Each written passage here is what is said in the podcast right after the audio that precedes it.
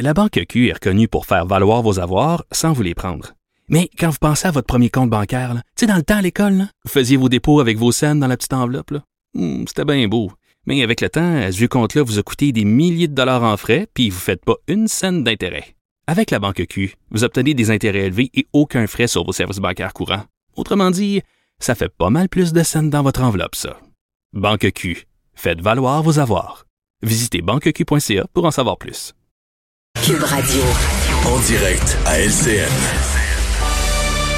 Salut Richard. Salut Jean-François.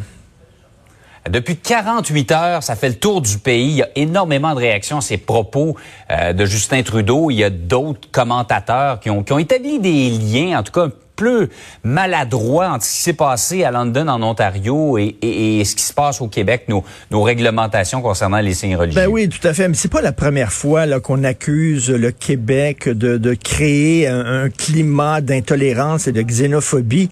Euh, je sais pas, tu te souviens certainement, Jan Wong, je crois qu'elle s'appelait, c'était une chroniqueuse au Globe and Mail, et elle avait dit que les Québécois, par leur intolérance, par leur fermeture aux autres, avaient, euh, avaient finalement euh, créé les conditions pour qu'il arrive Polytechnique et Dawson. Elle a relié Polytechnique et Dawson euh, au climat qu'elle disait d'intolérance et tout ça. Bon, écoute, c'était vraiment, là, elle s'était fait critiquer.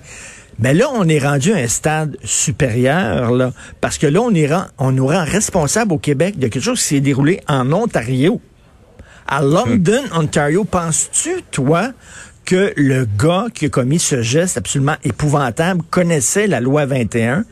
Penses-tu qu'il était euh, il- il- absolument ça n'a rien à voir là? D'ailleurs, on apprend que c'est un gars qui avait des troubles de santé mentale, qui prenait des Ouais, pilules et tout ça, qui avait des, des excès de colère et tout ça. On va on va en savoir un peu plus sur lui.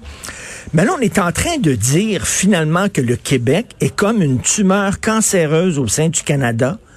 Puis que là, on- il y a des métastases qui commencent à apparaître un peu partout dans le pays. Alors, ce qui s'est passé à London, Ontario, c'est à cause du Québec. Et là, faites attention d'Alberta, là, parce qu'il va peut-être avoir des métastases chez vous, là. On va dire, on va nous blâmer bientôt de quelque chose qui arrive en Colombie-Britannique. Je veux dire, s'ils trouvent qu'on est vraiment une tumeur cancéreuse, ben, qu'ils nous enlèvent, qu'ils nous enlèvent du Canada pour préserver la santé du Canada parce qu'on est en train de contaminer tout le monde. Écoute, c'est rendu vraiment surréaliste. Heureusement, hier, il y a des gens, beaucoup de politiciens qui ont dénoncé ce genre d'amalgame-là et on le voit aussi aujourd'hui des chroniqueurs et tout ça en disant calmez-vous, là. C'est correct que vous aimez pas le Québec, là, mais là, on n'est pas responsable de tous les problèmes qui se passent au Canada. Ça n'a aucun sens. C'est ce qu'on appelle, euh, ce qu'on appelle faire des amalgames. Oui, exactement. C'est tout un amalgame. Ouverture des frontières avec les États-Unis. Ça commence début juillet. euh, les gens vont pouvoir, euh, les gens qui ont deux doses vont pouvoir être exemptés de la quarantaine. On voit qu'on veut lever tranquillement euh, les, ce qui nous empêche de voyager. Mais la question que tu poses ce matin, alors qu'on veut accueillir les touristes américains, c'est est-ce qu'on va avoir, euh, est-ce qu'on va être en mesure de les servir les Ben, touristes c'est ça, américains? mais il y a même touristes étrangers hein, de, de provenant d'autres pays. Moi, j'avoue, je suis bien content que les frontières soient levées.